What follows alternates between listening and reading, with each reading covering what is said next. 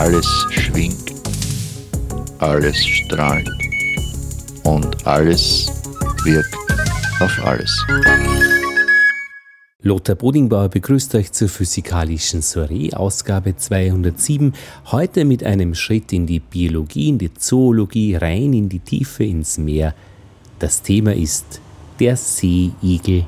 Mein Name ist Andreas Krau. Ich arbeite am Naturhistorischen Museum und bin dort äh, Wissenschaftler und in der paläontologischen Abteilung zuständig, vorwiegend für ausgestorbene und sage ich noch nicht ganz so lang ausgestorbene Segel und andere Stachelhäuter. Ja, Segel sind eigentlich eine sehr, sehr spannende Tiergruppe. Die meisten haben entweder eine runde, ähm, ja, eiförmige Körperform mit deutlichen Stacheln. Wir kennen die alle vom Strand in Kroatien, sitzen am Felsen und fressen dort die Algen. Und andere Segel sind grabend, haben eine herzförmige Körperform, sieht man nicht ganz so oft beim Schnorcheln jetzt, eigentlich nur, wenn sie als tote Gehäuse dann freigespült werden am Meeresboden liegen. Einerseits gibt es ja das Tier, andererseits die Zusammenarbeit. Dieses Netzwerk Stachelhäuter. Ja, insgesamt international gibt es nicht so viele Leute, die sich mit Stachelhäutern beschäftigen. Stachelhäuter sind ja Seesterne, Seeigel, Schlangensterne, Seelilien und Seegurken, die wir vielleicht aus dem Urlaub alle kennen. Und das sind so circa 600 Leute. Das sind Leute aus der Genetik, aus der Evolutionsforschung, aus der klassischen Biologie, aus der Paläontologie, ganz unterschiedliche Zugänge. Und die treffen sich eigentlich alle zwei bis drei Jahre in internationalen und europäischen Konferenzen die dann jeweils von einem Kollegen organisiert werden. Und da kommt es dann zu einem Ideenaustausch und sehr oft auch zu Kooperationen. Weil in einer angenehmen Atmosphäre, wenn man nach den Vorträgen dann hier sich bespricht und austauscht, neue Ideen diskutiert, die in dem Vortrag vorgestellt wurden, äh, kommt es dann oft zu ganz spannenden Ideen und dann sagt der eine oder andere, ja, machen wir doch was gemeinsam und schauen uns das genauer an, das wollen wir jetzt genau wissen. Warum interessiert man sich denn für Seeigel bzw. Stachelhäuter? Ja, da gibt's ganz unterschiedliche Zugänge. Ähm, vielleicht interessant in dem Zusammenhang ist, dass sogar ein Nobelpreis vergeben wurde im Zusammenhang mit Forschung an Seeigeln. Und zwar sind Seeigel oder einige Segel ähm, interessant, weil ihre Eizellen sehr, sehr transparent sind. Und man hat in diesen Eizellen als erster eigentlich beobachten können, wie das mit der Befruchtung und dann mit diesen frühen Zellteilungsstadien funktioniert. Und für diese Forschungen hat ein Kollege vor etlichen Jahren einmal den Nobelpreis erhalten. Timothy Hunt im Jahre 2001 ist ein Zellbiologe aus Großbritannien, der hier eben anhand von diesen Eizellen von Arbacia, dem schwarzen Segel, der auch im Mittelmeer eben sehr, sehr weit verbreitet ist, eben Zykline entdeckt hat. Das sind Proteine, die da bei dieser Kontrolle des Zellzyklus ganz wesentlich äh, eine Rolle spielen. Das ist natürlich sehr, sehr weit weg von meinen eigenen Forschungsgebieten, ist aber immer ein bisschen spannend, da hineinzuschnuppern und auch zu versuchen, bisschen mehr zu sehen als die reinen versteinerten Objekte. Man kann eigentlich Fossilien, äh, die jetzt mein Forschungsgebiet sind, nur dann verstehen, wenn man auch ein grundlegendes Verständnis entwickelt für ähm, die Art und Weise, wie diese Tiere, es sind ja Reste von ausgestorbenen und teilweise auch heute noch existierenden Tieren, wie die funktionieren, wie die gelebt haben, wie sich die vermehrt haben und äh, verbreitet haben. Sonst kann man einfach diese Befunde, die man aus den Steinen und aus den Sedimenten gewinnt, gar nicht richtig interpretieren. Das heißt, Segel sind eigentlich in der Entwicklungsforschung, also wie Befruchtung funktioniert, wie die frühe Entwicklung in der Ontogenie, also dem Wachstum von Organismen nach der Befruchtung, funktioniert immer schon ein wichtiger Modellorganismus gewesen. Besonders die häufigen Formen, die Sie heute im Mittelmeer zum Beispiel im Urlaub an der Adria sehen können, wie der schwarze Segel oder der gemeine Steinsegel, die sind da besonders geeignet dafür und wurden auch sehr, sehr gerne verwendet. Und dazu gibt's auch dann tausende von Publikationen. Allerdings gibt's zusätzlich zu diesen zwei Arten, die ich jetzt genannt habe, natürlich viele, viele weitere. Bei den Segeln kann man sich vorstellen, dass eine kleine Gruppe gibt's etwa 1000 Arten. Ausgestorbene gibt's ungefähr 10.000. Und gerade dieses Verhältnis, wie ist zu diesem Reichtum von Arten gekommen, das ist eins meiner Forschungsgebiete und Schwerpunkte, die mich besonders interessieren. Die Befruchtung des Eis und dann die ersten Stadien der Entwicklung, was man da beim Seeigel praktisch lernt, ist dann auch umfassend, also bei anderen Tieren eben gültig oder deswegen macht man es, Modellorganismus. Ja, genau, das ist richtig. Man versucht sehr oft äh, nach Tieren oder auch Pflanzen, die sich hier besonders für die Studien eignen. Das Problem ist, bei sehr vielen Organismen ist es einfach so, dass gewisse Vorgänge schwierig zu beobachten sind. Und gerade in diesen Forschungen zu diesen frühen Stadien der Zellteilung und so weiter gibt es das Problem, dass bei vielen Organismen hier die Eizellen stark pigmentiert sind und im Anfangsbereich, äh, wenn man da angefangen hat, vor 30, 40 Jahren mit der Forschung, wo man vorwiegend äh, optische Mikroskopie angewandt hat, hat man natürlich große Probleme gehabt. Und vor allem auch noch viel früher, also in den wie sich die ganze Mikroskopie entwickelt hat, hat man natürlich vorwiegend Dinge genommen, wo man etwas gesehen hat, auch mit dem freien Auge, beziehungsweise dann auch mit dem Lichtmikroskop. Heutzutage gibt es natürlich sehr viel weiterentwickelte Untersuchungsmöglichkeiten und kann solche Ergebnisse dann auch in anderen Gruppen prüfen. Aber natürlich ist es immer leichter, wenn man Modellorganismen hernimmt, wo schon sehr, sehr viel bekannt ist aus verschiedenen Aspekten des Lebens dieser Tiere. Und darum tendieren Wissenschaftler dazu, ähm, wenn sie neue Fragestellungen haben, immer wieder dieselben Tiergruppen oder Pflanzengruppen heranzuziehen, weil man einfach sehr viel andere Aspekte dieser Organismen schon kennt und daher die Ergebnisse, die man gewinnt, besser in einen Kontext setzen kann und sie auch besser verstehen kann. Segel sind eigentlich äh, in den heutigen Ökosystemen ganz, ganz wesentliche Organismen, weil sie in den Riffen zum Beispiel das Algenwachstum unter Kontrolle halten und damit den Rifforganismen es ermöglichen, hier zu wachsen, also den Korallen zum Beispiel, die relativ langsam wachsen, die Algen wachsen sehr schnell. Das heißt, sehr viele Segel in einem Riff halten diese ganzen Algen kurz, damit ermöglicht es den langsamer wachsenden Korallen zu wachsen. Zusätzlich produzieren die äh, Segel, weil sie ja das Gestein abknappern und die Algen, die da drinnen sitzen, auch aufnehmen und dann diesen ganzen Kalkschlamm wieder ausscheiden, produzieren die sehr viel Sediment und dieses Sediment zementiert wieder die Riffe. Also es sind eigentlich, äh, wir nennen das in der Wissenschaft Keystone Organisms, also Schlüsselorganismen, die eigentlich für das Funktionieren so eines Riffsystems äh, ganz wesentlich sind. Und die grabenden Segel, die ich zuerst schon erwähnt habe, die herzförmigen, die sind natürlich in dem ganzen Bereich des Umsetzens von toter Materie am Meeresboden ganz, ganz wesentlich beteiligt. Die fressen nämlich im Prinzip tote Organismen oder Pflanzenreste, die im Sand, im Schlamm eingebettet werden, ganz ein normaler Vorgang, und recyceln die sozusagen. Die lösen aus dem Sediment diese organischen Partikel heraus, verdauen die und scheiden den reinen Sand oder den reinen Schlamm wieder aus. Wo findet man denn Seeigel eigentlich? Segel sind rein marine Organismen, also kommen nur im Meer vor. Im Gegensatz zu vielen anderen Meerestieren, die ja auch in den praktischen Bereich oder in den Flüsse vielleicht reinreichen. Das ist eine spezielle Eigenschaft der Segel. Und da sind sie aber dann von den Polen bis zum Äquator überall verbreitet und vom ganz flachen Wasser Pfützen im Gezeitenbereich bis zu den tiefsten Meeresgräben gibt es die Segel. Natürlich ganz unterschiedliche. Die Segel, die man im Flachwasser findet, unterscheiden sich sehr stark, sowohl in einer, ihrer Körperform, ihrer Farbe, ihrem Erscheinungsbild von den Tiefseesegeln. Aber auch die Tiefseesegel sind da ein ganz spannendes Forschungsgebiet, weil die Fülle von Stachelhäutern in der Tiefsee ist, ist enorm. Ja.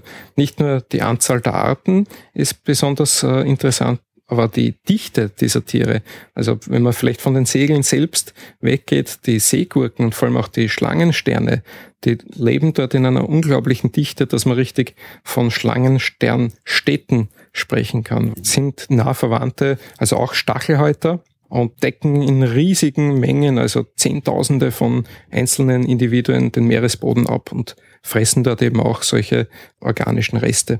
Warum Stacheln? Naja, Stachel, ganz einfach, äh, sind natürlich vorwiegend zur Verteidigung da. So ein Segel ist jetzt kein schnelles Tier. Der sitzt mehr oder minder da und macht seine Sache, also frisst am Meeresboden etwas. Und gerade die wir nennen sie die regulären Segel, also die gewöhnlichen, die Sie vom Strand kennen. die sind eigentlich relativ ungeschützt und werden gerne von Krabben, von Fischen und von allen möglichen anderen äh, Dingen gefressen, inklusive dem Menschen, der ja die Gonaden als Delikatesse sehr schätzt, die Gonaden, die Geschlechtsorgane. In Japan zum Beispiel werden im Wert von vielen Millionen Dollar Gonaden importiert jedes Jahr, aber auch in Griechenland oder Frankreich werden die gegessen, meistens äh, roh direkt aus dem aufgebrochenen Tier entnommen und direkt verzehrt. Und die sind praktisch sehr ungeschützt, diese Tiere. Und die Stacheln helfen ihnen hier eben Schutz zu haben, sind relativ spitz. Sie haben zusätzlich noch verschiedene andere Abwehrstrategien mit mikroskopisch kleinen Greifzangen, die teilweise Giftdrüsen haben, für den Menschen aber in der Regel nicht gefährlich, weil die die menschliche Haut nicht durchdringen können. Dazu sind sie zu dünn. Die größte Gefahr, die eigentlich von Segeln für Menschen ausgeht, ist bei unvorsichtigen Badenden oder Tauchern beim Reinspringen ins Wasser, wenn man auf einem Segel landet und sich diese Stachel eintritt, brechen die meistens ab, zersplittern sehr leicht aufgrund ihres Kalkskeletts und können, da sie ein Innenskelett darstellen. Man sieht zwar von der Haut sehr wenig, die da drüber ist, sind aber trotzdem ein Innenskelett, so wie unsere Fingerknochen. Und diese Haut, die hier auch Bakterien drauf hat, die führt dazu, dass das oft eitert. Und wenn es unbehandelt wird, äh, ja, unbehandelt äh, gelassen wird, dann kann das sehr unangenehme Folgen haben, bis zu Amputationen von Gliedmaßen. Also sollte man eigentlich immer behandeln lassen und diese Fremdkörper entfernen lassen. Wir haben jetzt den ersten Teil, diesen wissenschaftlichen Aspekt. Wer beschäftigt sich mit den Seeigeln? Der zweite Teil, was sind Seeigel, wozu die Stacheln und Ökosystem. In der dritten Folge würde mich interessieren, dass wir sie einen Seeigel konkret hernehmen und schauen, wie ist der aufgebaut, woraus besteht er, was sind da so diese einzigartigen Merkmale von einem Seeigel. Wenn Sie so einen Segel jetzt hernehmen, äh, nehmen wir am besten den Steinseegel, der hier im Mittelmeer vorkommt. Paracentrotus lividus wäre der lateinische Name dazu. Wenn man den sich jetzt genau anschaut, hat er eben außen diese Stacheln, meistens äh, gefärbt grünlich, äh, braun, schwarz oder sogar violett. Diese Farbvariation ist so wie beim Menschen die Variation der Haarfarbe, hat also mit der Verwandtschaft in vielen Fällen nichts zu tun. Und sich den jetzt im Detail ansieht, und man kann das ja auch machen, wenn man einen toten Segel findet einmal am Strand und den hier aufbricht, kann man innen sehen, dass da gar nicht viel drinnen ist. Den kann man angreifen?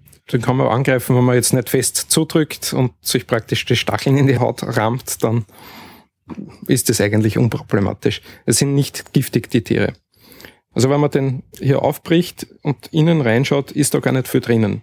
Das meiste ist Hohlraum. Es sei denn, er ist gerade am Höhepunkt seiner Geschlechtsreife, einmal im Jahr ist das bei den meisten Segeln im Mittelmeer der Fall.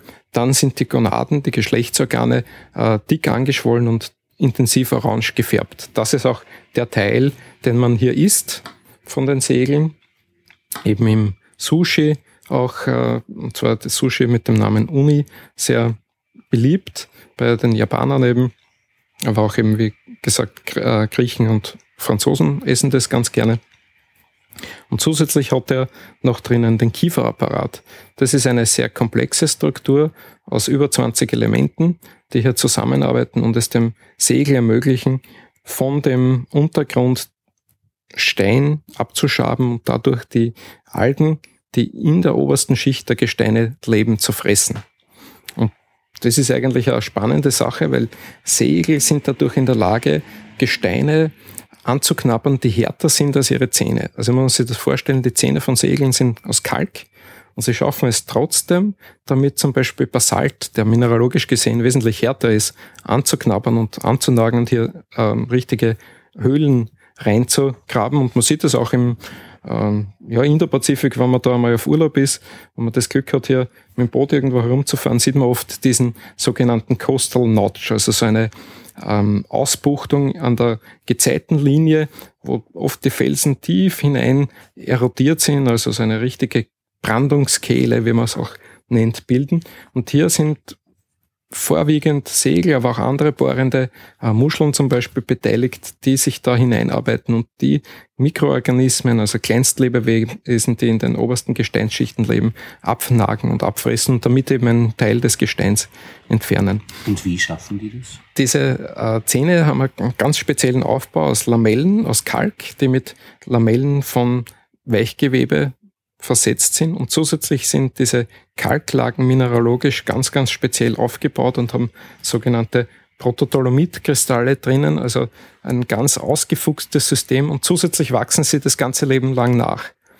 Also der bildet am oberen Ende den Zahn immer nach und schiebt den nach vor und dadurch kann er selbst sehr, sehr harte Gesteine abnagen.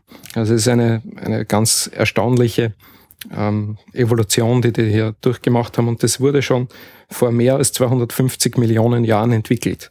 Also viele Segelgruppen haben diese Zähne äh, hochgradig perfektioniert und gerade diese Formen, die in den Riffen heute zu Hause sind, sind da eigentlich von einem riesigen Kieferapparat ausgefüllt, weil sie eben spezialisiert sind, sich da in alle möglichen Untergründe hineinzugraben, sozusagen, wenn man will, oder bohren.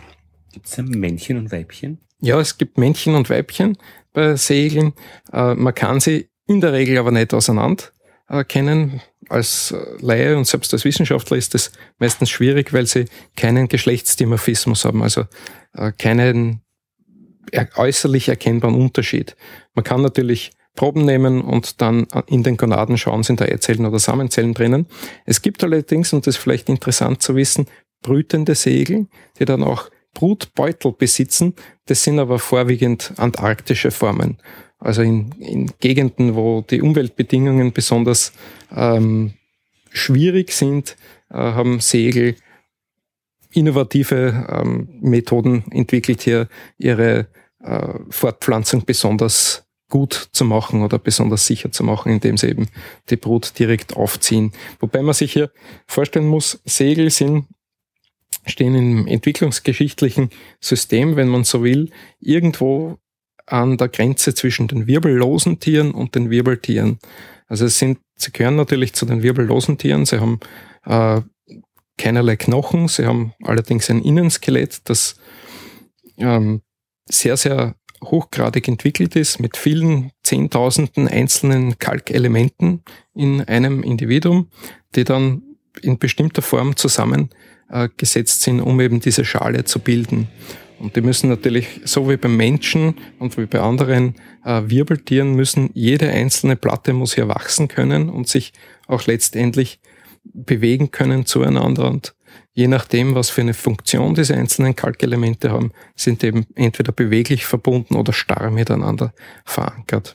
Und daher sind sie auch besonders interessant für die Wissenschaft, weil sie von den wirbellosen Tieren eben den Wirbeltieren am ähnlichsten sind in ihrem genetischen Code. Und auch äh, aus diesem Grund hat man einen Segel als einen der ersten tierischen Organismen eigentlich vollständig äh, sequenziert. Also das ganze Genom, die gesamte DNA äh, hat man hier versucht zu sequenzieren und in einem langen Projekt, das äh, amerikanische Kollegen vor etlichen Jahren äh, abgeschlossen haben, erfolgreich, hat man es geschafft, eben hier den gesamten genetischen Code von einem solchen Segel, dem violetten Segel, wie er dort genannt wird, zu entschlüsseln. Und darum auch eben wird gerade diese Form wieder als Modellorganismus herangezogen, weil man eben sehr, sehr viel darüber weiß und damit eben mit anderen Organismen, anderen Tiergruppen Pflanzengruppen vergleichen kann. Wir sind aber nicht aus den Segeln entstanden.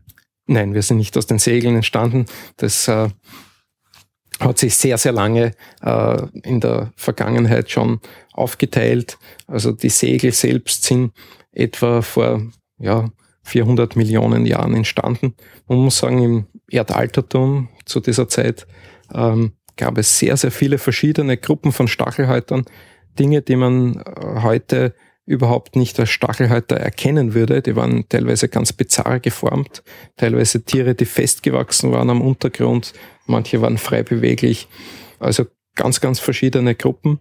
Und bei diesem großen Einschnitt am Ende der Permzeit, bevor dann das Zeitalter der Dinosaurier, das Mesozoikum, das Erdmittelalter begonnen hat, sind ein Großteil dieser Stachelhäutergruppen ausgestorben. Also etwa vor 250 Millionen Jahren, damit man so einordnen kann, etwa sind ein Großteil von diesen Stachelhäutergruppen ausgestorben.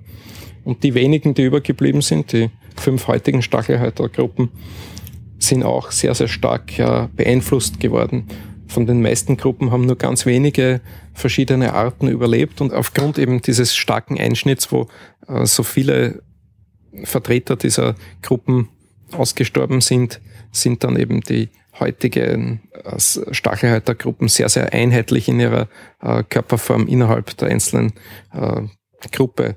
Die ganzen Seesterne zum Beispiel haben alle diese charakteristische Seesternform mit wenigen Ausnahmen. Es gab natürlich nachher auch wieder neue Entwicklungen, die eben ganz bizarre Formen herausgebracht haben.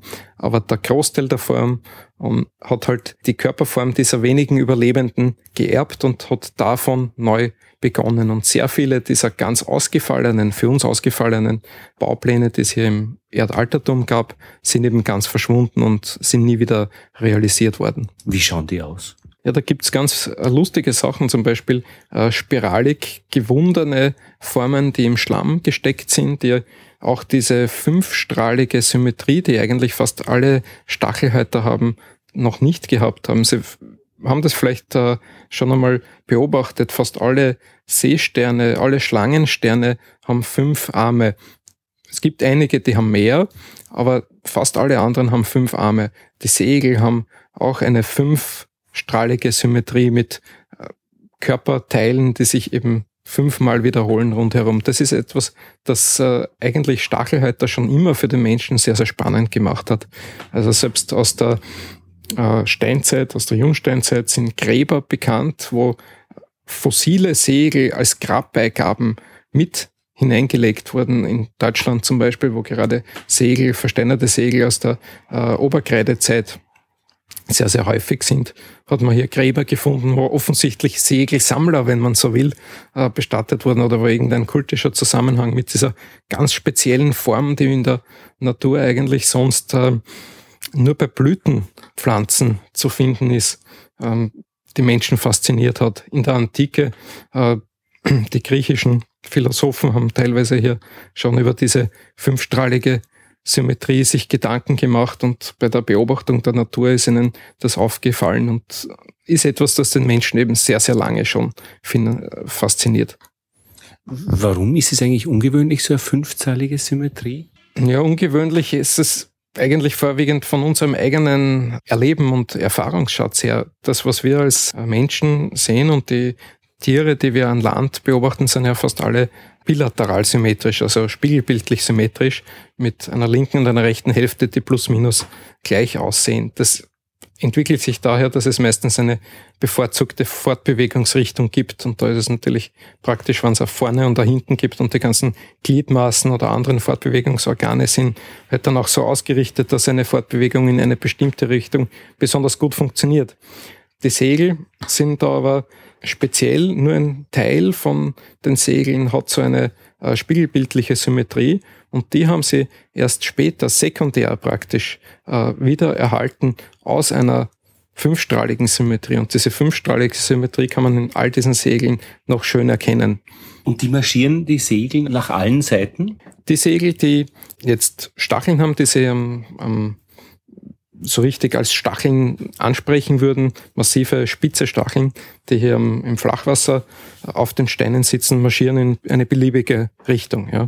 Man muss ja auch sagen, Segel haben keine Augen, sie haben keinen Kopf, sie haben ein äh, sehr, sehr äh, anders aufgebautes Nervensystem als der Mensch zum Beispiel. Die haben kein Zentralnervensystem, sondern ein netzförmiges Nervensystem. Also da gibt es kein Gehirn in dem Sinn sind aber trotzdem natürlich fähig, Signale zu verarbeiten. Also wenn ein Segel attackiert wird von einem Fisch, gibt es natürlich eine Reaktion. Das sind also nicht irgendwie stumpfsinnige ähm, Automaten, die irgendwo hocken, sondern es sind genauso Lebewesen wie alle anderen. Nur für uns eben sehr, sehr schwer, äh, sich das vorzustellen, wie man mit eigentlich so wenigen Sinnesorganen, die unseren Sinnesorganen entsprechen, ähm, hier überleben und, und funktionieren kann. Also eigentlich auch etwas, das recht faszinierend ist, weil sie so stark abweichen von unseren äh, Bauplänen als, als Wirbeltiere. Das heißt, er hat kein Gehirn. Ja, ein Segel hat kein Gehirn. Bei der Fortpflanzung der Segel, das ist vielleicht eine interessante Sache, die viele Leute fasziniert. Da gibt es keine direkte Kopulation, wie jetzt beim Menschen oder bei vielen Wirbeltieren oder auch bei vielen wirbellosen Tieren wie den äh, Schnecken zum Beispiel, sondern Segel geben ihre Geschlechtsprodukte, also Eizellen, Samenzellen, einfach in das Wasser ab. Und dort treffen sich Eizellen und Samenzellen bilden eine Larve, die eine gewisse Zeit im Plankton an der Wasseroberfläche verbringt, dann absinkt und sich umwandelt, eine Metamorphose durchmacht und zum Jungsegel wird, der dann, wenn er einen geeigneten Untergrund findet, hier überleben kann und wieder ein, ein adultes, ein erwachsenes Tier werden kann. Also eigentlich eine ganz, ganz andere Fortpflanzungsstrategie als beim Menschen. Nichtsdestotrotz gibt es auch hier äh, Spezialformen. Ich habe das äh, schon erwähnt, es gibt brütende Formen und da funktioniert das natürlich ein bisschen anders, aber auch dort gibt es keinerlei direkte Kopulation, sondern auch hier müssen die Eizellen das Weibchen erreichen durch das Meereswasser. Das heißt, die stoßen meistens sehr große Mengen an Geschlechtsprodukten aus, damit die Chance überhaupt da ist, dass sich die treffen. Und das ist natürlich wieder eine Quelle an Nahrung für verschiedene Lebewesen, die im Meerwasser filtrieren, die halt dann Eizellen, Samenzellen von Segeln fressen, neben vielen anderen Dingen. Wir sind da so in diesem vierten Teil, nämlich zur Lebensweise, also wo praktisch Prozesse stattfinden. Da haben Sie jetzt erklärt, die Fortpflanzung, das ist ja ein wesentlicher Teil von Lebewesen. Was macht so ein Seeigel sonst eigentlich? Also fressen haben Sie auch schon erklärt. Das wär's dann eigentlich. Oder gibt's da noch andere, die man unter Lebensweise erzählen könnte? Naja, im Prinzip das Hauptaugenmerk eigentlich aller Lebewesen letztendlich liegt immer auf der Fortpflanzung. Das ist einfach, die Biologie funktioniert so oder die ganze Natur funktioniert so, äh, Fortpflanzung und wieder Produktion neuer Organismen und, und neuer Individuen. Das heißt, eigentlich ein Segel nimmt Energie auf in Form von Fressen, bewegt sich äh, in seiner Umwelt, soweit ihm das möglich ist. Die meisten haben gar keine jetzt wahnsinnig große Reichweite, weil sie sehr langsam unterwegs sind ähm, haben natürlich äh, teilweise erzwungene Ruhephasen. Es gibt viele Segel und auch noch andere Stachelhäuter, die zum Beispiel nur in der Nacht herauskommen, weil sie einem sehr starken äh, Beutegreiferdruck ausgesetzt sind, also von Fischen zum Beispiel gejagt werden oder gefressen werden, besser gesagt. Gejagt würde ja implizieren, dass der wegläuft, was er nicht kann und können daher nur in der Nacht aktiv sein, wenn die Fische hier selbst ihre Ruhephase haben. Aber sonst, wann immer ein Segel die Möglichkeit hat, wird er fressen. Ausgenommen, er ist gerade in einer Fortpflanzungsphase, wo viele dieser Segelarten dann eine Ruhepause in der Nahrungsaufnahme auch haben. Aber auch dieses Treffen, es ist kein soziales Tier, muss man ganz klar sagen. Also die Biene ist staatenbildend, der Seeigel ist ein Einzelindividuum. Ja, bei der Fortpflanzung gibt es bei vielen Segelarten das Phänomen, dass sich die in großen Gruppen auch versammeln. Das ist natürlich keine bewusste Entscheidung dieser Tiere, aber um eben den Erfolg der Fortpflanzung zu maximieren. Teilweise äh, wird das eben ausgelöst entweder durch Mondzyklen. Das hat man erforscht auf den Kanaren zum Beispiel an manchen Segelgruppen, dass diese Fortpflanzungsphase mit Mondzyklen äh, koordiniert sind.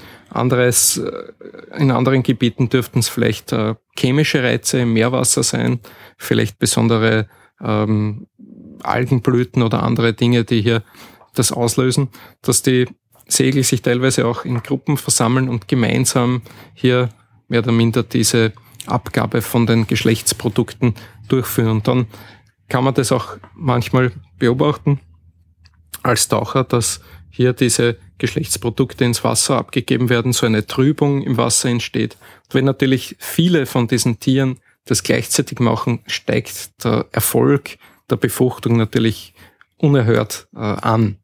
Ja. Es ist auch so, dass wenn äh, Segelpopulationen unter einen gewissen Schwellenwert fallen. Das kann passieren eben bei einer sehr starken Ausbeutung von den natürlichen Beständen durch die Fischerei.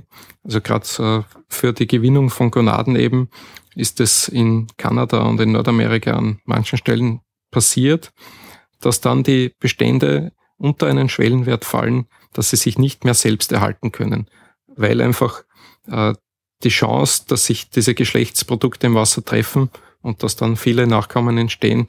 Und Sie müssen bedenken, es werden ja sowohl die Eizellen gefressen, es werden die Jungtiere gefressen, es werden die Larven gefressen, es werden die, äh, sage ich mal, adulten Tiere gefressen. Also Segel werden von ganz vielen Organismen in allen ihren Lebensphasen gefressen, einfach. so wie viele andere Meerestiere, sind alle Teil eines Nahrungsnetzwerks.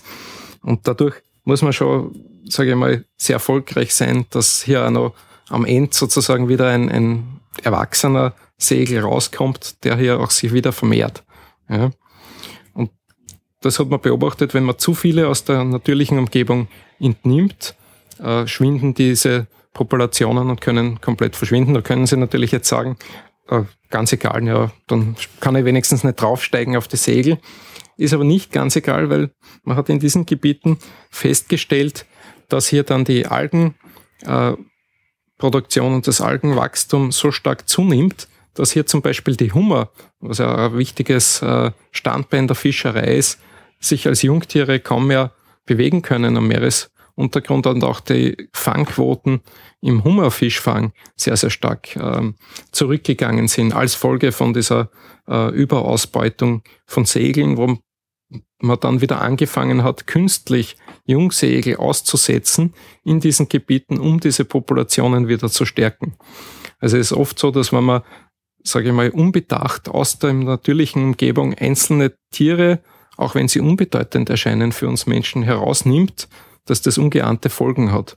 Und die äh, Folgen durchaus für den Menschen auch äh, relevant sein können, eben weil andere Fischereiquoten zusammenbrechen, weil vielleicht äh, Vorgänge im, im Meer, die wir gar nicht äh, gut verstanden haben, noch dadurch beeinflusst sind.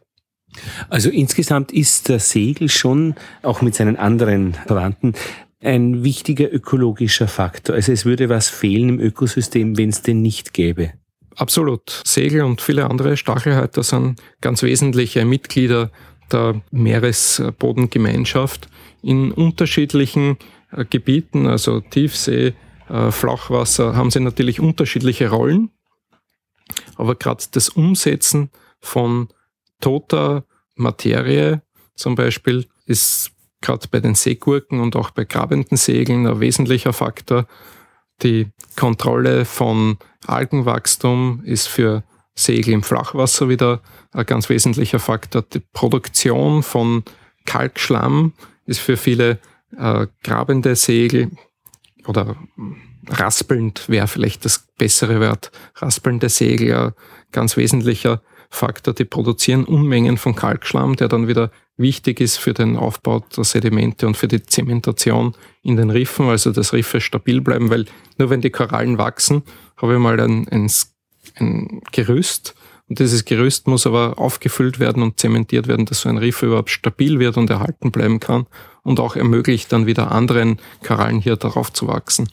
Das sind vielfältige Rollen, die die in der Natur einnehmen und natürlich, wenn man die jetzt alle künstlich entfernen würde, äh, passieren massive Veränderungen, die man nicht abschätzen kann. Auch die äh, Zugangsweise des Menschen, dass man hier versucht, immer wieder einzugreifen und einzelne Tiere aus, aus Riffen oder einzelne Tierarten aus Riffen zu entfernen, wie diese Dornenkronenseesterne, die ja sehr stark im Verruf sind, weil sie eben sich von Korallen ernähren. Und die Riffe, die ohnehin stark angeschlagen sind durch die Erwärmung des Meereswassers, hier zusätzlich beeinträchtigen, weil sie oft dann in, in sehr großer Zahl auftreten, dass man die dann durch äh, äh, Absammlungsaktionen eindämmt, ist etwas, was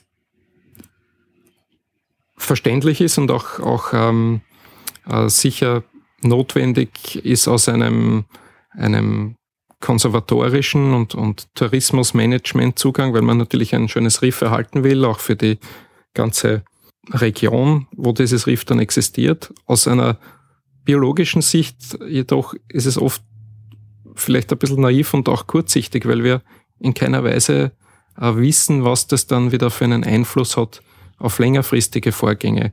Und wir wissen aufgrund von Untersuchungen von äh, Sedimenten, dass solche Massenvorkommen von diesen Dornenkronenseesternen auch in der Geschichte und in der früheren vormenschlichen Geschichte hier existiert haben. Und auch damals gab es schon Riffe, die äh, in Mitleidenschaft gezogen wurden.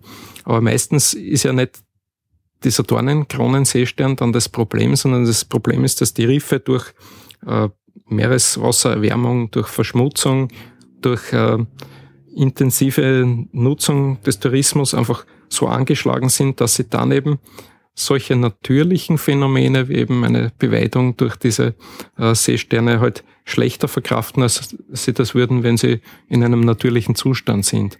Also oft wird aus meiner Sicht hier ein bisschen an der falschen Stelle angesetzt und statt dass man hier versucht, eben den Einfluss des Menschen auf die natürlichen Ökosysteme einzudämmen, versucht man hier vielleicht auch menschlich verständlich die Schuld einfach an einzelne irgendwie klare Verursacher abzuschieben und zu sagen, wenn wir das jetzt entfernen, dann wird alles gut. Aber das ist eben oft ein naiver Zugang. Dornenkronen, Seesterne. Da würde ich fragen, Seesterne sind jetzt verwandt mit Seeigel? Ja, Seesterne sind nahe Verwandte der Segel. Man muss sich vorstellen, es gibt bei den Stachelhäutern gibt es im Prinzip die Seesterne, die Schlangensterne, die Segel, die Seegurken und die Seelilien. Und soweit wird es bis heute äh, herausgefunden haben, weil die Trennung dieser Gruppen liegt sehr, sehr lang in der Vergangenheit zurück, mehr als 350 Millionen Jahre, sind die von den lebenden Gruppen die ähm, Seelilien wahrscheinlich die älteste Gruppe. Dann sind Schlangensterne und Seesterne näher miteinander verwandt und Segel und lustigerweise die Seegurken wiederum sind dann sehr nahe Verwandte. Aber alle zusammen gehören zu dieser sehr, sehr gut definierten Gruppe der Stachelhäuter, die eben sich auszeichnet durch eine Haut, die eben in irgendeiner Form äh, mit Stacheln besetzt ist oder zumindest mikroskopische Stachel drinnen hat. Die haben alle ein Kalkskelett, ein Innenskelett, das aus einem maschenartigen Gewebe aufgebaut ist. Man kann sich das vorstellen wie ein Küchenschwamm, schaut das aus unter dem Rasterelektronenmikroskop. Also dünne Kalkbalken, die eng miteinander verbunden sind und so richtiges Maschenwerk bilden. Das zeichnet eigentlich alle Stachelhäuter aus, auch die in der Vorgeschichte. Bewegen, also kann er sich jetzt eigentlich bewegen? Segel können sich äh, natürlich fortbewegen. Je nachdem, was es für ein Segel ist, machen sie das auf unterschiedliche Art und Weise. Die normalen Segel, die sie eben vom Strand kennen, haben kleine Füßchen und mit diesen Füßchen heften sie sich an den Stein an und ziehen sich ein Stück vorwärts.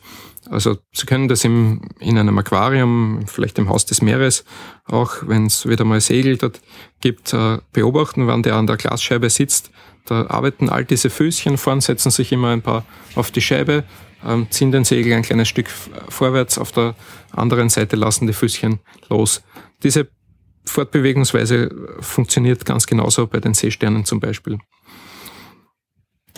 Grabende Segel jedoch bewegen sich vorwiegend mit ihren Stacheln vorwärts. Die verwenden die Stachel wirklich, um den Sand beiseite zu schieben und an ihrem Körper vorbeizuschieben nach hinten und bewegen sich da millimeterweise durch den Sand richtig nach vorn und graben sich praktisch durch. Also die haben keinen offenen Tunnel, wie jetzt ein Krebs, der hier einen offenen Bau produziert, sondern die stecken rundum umgeben von Sand und schieben praktisch den Sand links und rechts an ihrem Körper vorbei. Und einen Teil des Sands nehmen sie eben auf und fressen die organischen Partikel da drinnen. Zu den Sinnesorganen hätte ich noch eine Frage. Welche Sinne hat so ein Segel? Naja, viele der Sinne, die all diese Stachelhäuter und auch die Segel haben, sind uns natürlich sehr fremd. Man nimmt an, dass äh, sie an ihrer Körperoberfläche sehr viele Chemorezeptoren haben. Das heißt, äh, Substanzen, die im Meerwasser gelöst sind, wahrnehmen können. Man kann das auch ganz einfach ausprobieren und so ein klassischer Versuch eben hier, dass man einen Seestern in ein Aquarium mit einem Segel setzt und sobald man das macht, äh, legt der Segel die Stachel um und stellt seine Giftgreifzangen, die mikroskopisch klein sind, auf und richtet die dem Seestern entgegen. Das heißt, ähm, Moleküle, die sich eben von der Oberfläche des äh, Seesterns lösen, irgendein Schleim oder andere Körperausscheidungen, kann der Segel offensichtlich wahrnehmen und äh, geht hier in eine Art Verteidigungsstellung. Natürlich muss man hier bestimmte äh, zusammenpassende Arten nehmen, einen räuberischen Seestern, weil es gibt natürlich auch Seesterne, die äh, hier nicht als Räuber leben und auch keinen Einfluss dann haben auf die Segel. Zusätzlich hat man vor ganz kurzer Zeit entdeckt, dass Segel möglicherweise ähm, in einer gewissen Art und Weise einen, einen Sehsinn haben. Ähm, man kann sich das nicht so vorstellen wie ein Auge, sondern es dürfte sich hier mehr um ein, eine Art hell-dunkel-Empfinden handeln und man kann auch beobachten, dass wenn man einen Teil eines Aquariums abdeckt und einer intensiven Lichteinstrahlung aussetzt, dass manche Tierarten und manche Segelarten hier besonders das Dunkle bevorzugen und manche das Helle. Und man hat auch angefangen hier zu versuchen herauszufinden, wo diese Sinne eigentlich sitzen und gerade bei den Segeln dürfte das interessanterweise über die ganze Körperoberfläche verteilt an bestimmten Punkten äh, Knoten geben, Nervenbündel, die hier eben so lichtempfindliche Pigmente beinhalten. Also etwas wiederum, was man sich kaum vorstellen kann, wie der das dann empfindet.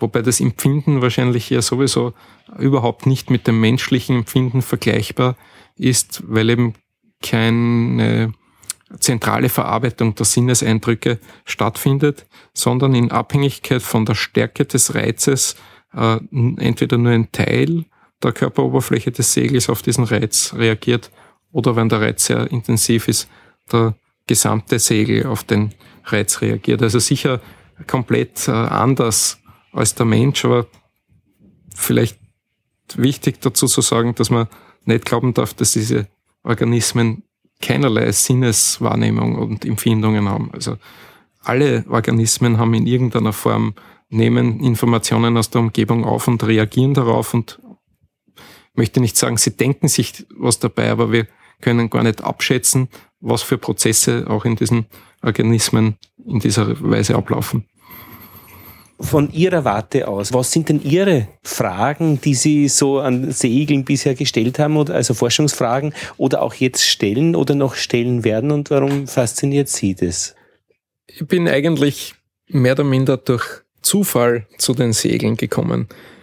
Es ist so, ich habe, bevor ich studiert habe, äh, Fossilien gesammelt. Das ist etwas, was ähm, sehr viele Paläontologen vereint, dass sie eigentlich in ihrer Jugend oder manche schon als Kinder, so wie bei mir seit hm, dem Alter von sechs Jahren sind meine Eltern mit mir hier in Steinbrüche gegangen immer wieder und, und haben mich hier auch praktisch unterstützt bei, bei meinem Hobby, was ich, äh, wofür ich eigentlich sehr dankbar bin, dass sie da immer bereit waren, mich zu unterstützen.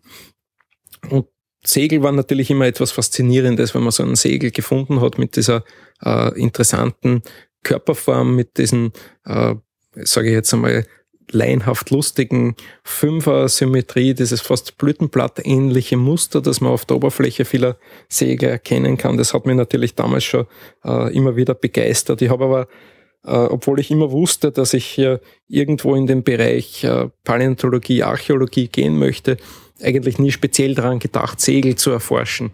Das hat sich mehr eigentlich durch Zufall ergeben.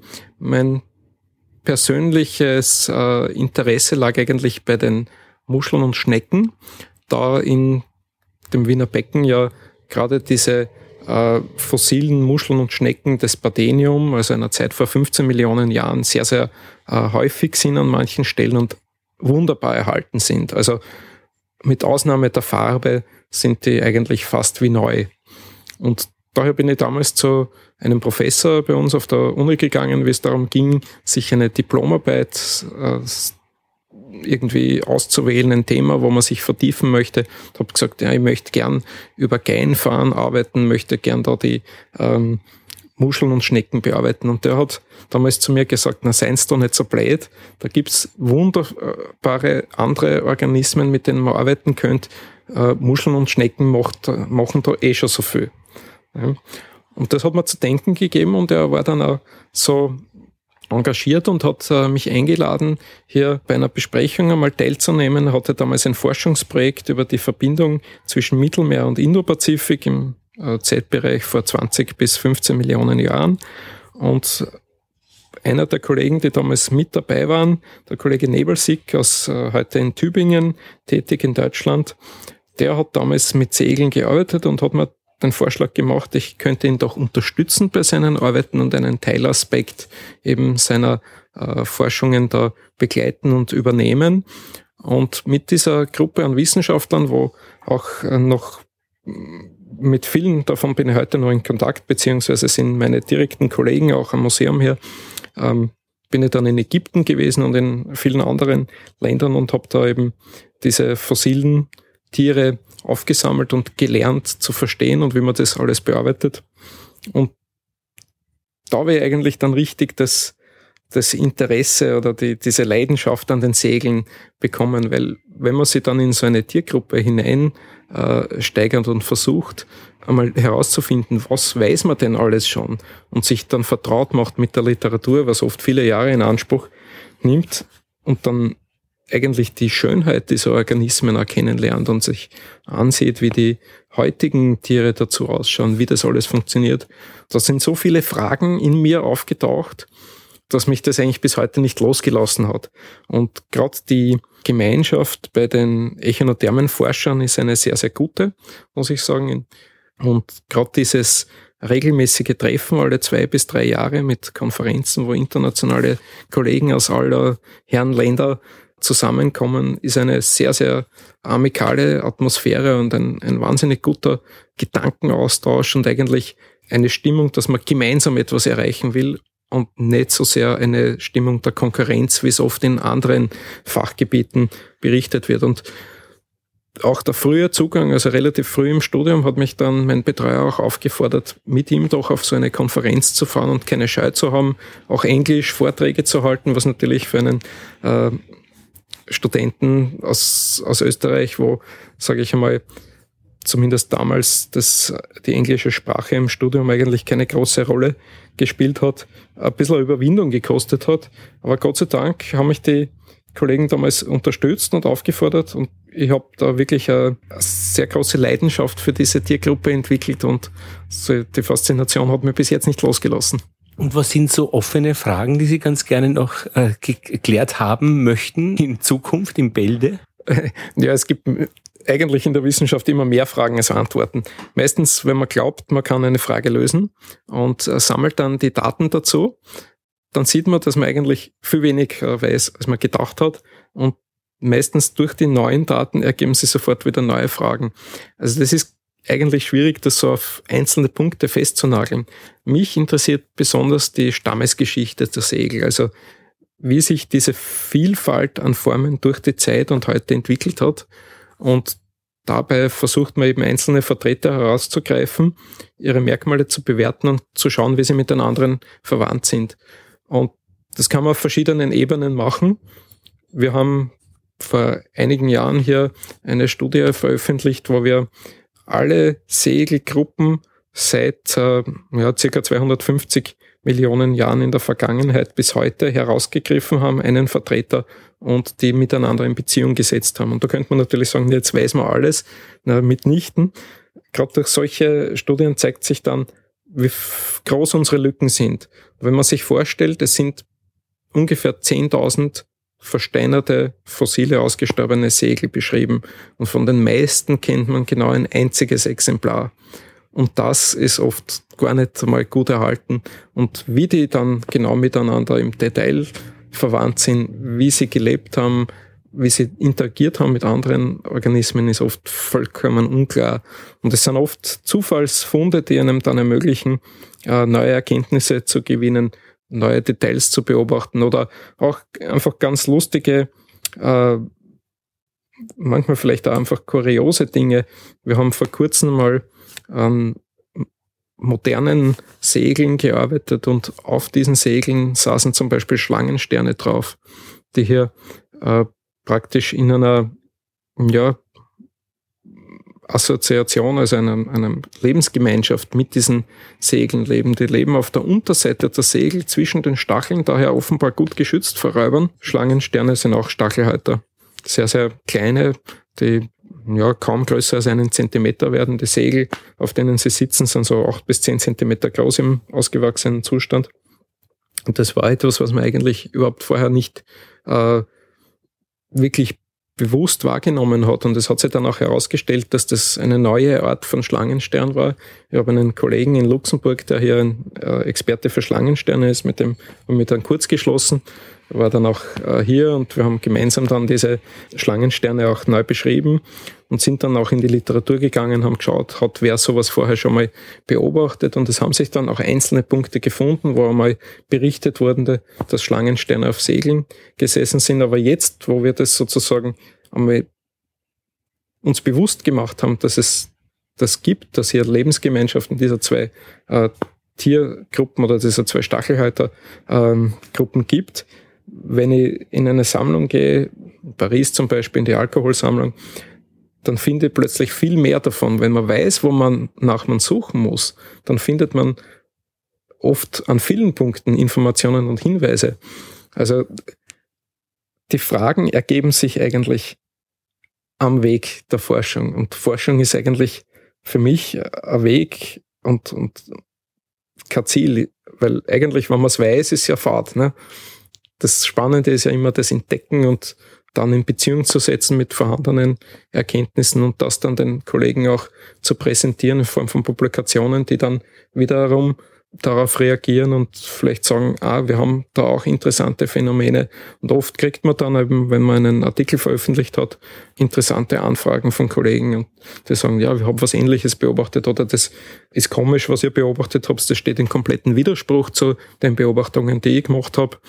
Und schon hat man wieder einen neuen Anknüpfungspunkt. Das ist eigentlich ein ständiges Finden von neuen Dingen. Einzige, was schade ist, dass man natürlich äh, immer wieder auswählen muss. Was kann man sich anschauen, wo kann man sie vertiefen, weil es einfach zu viel, was wir nicht wissen über die Natur, als dass man das alles machen könnte.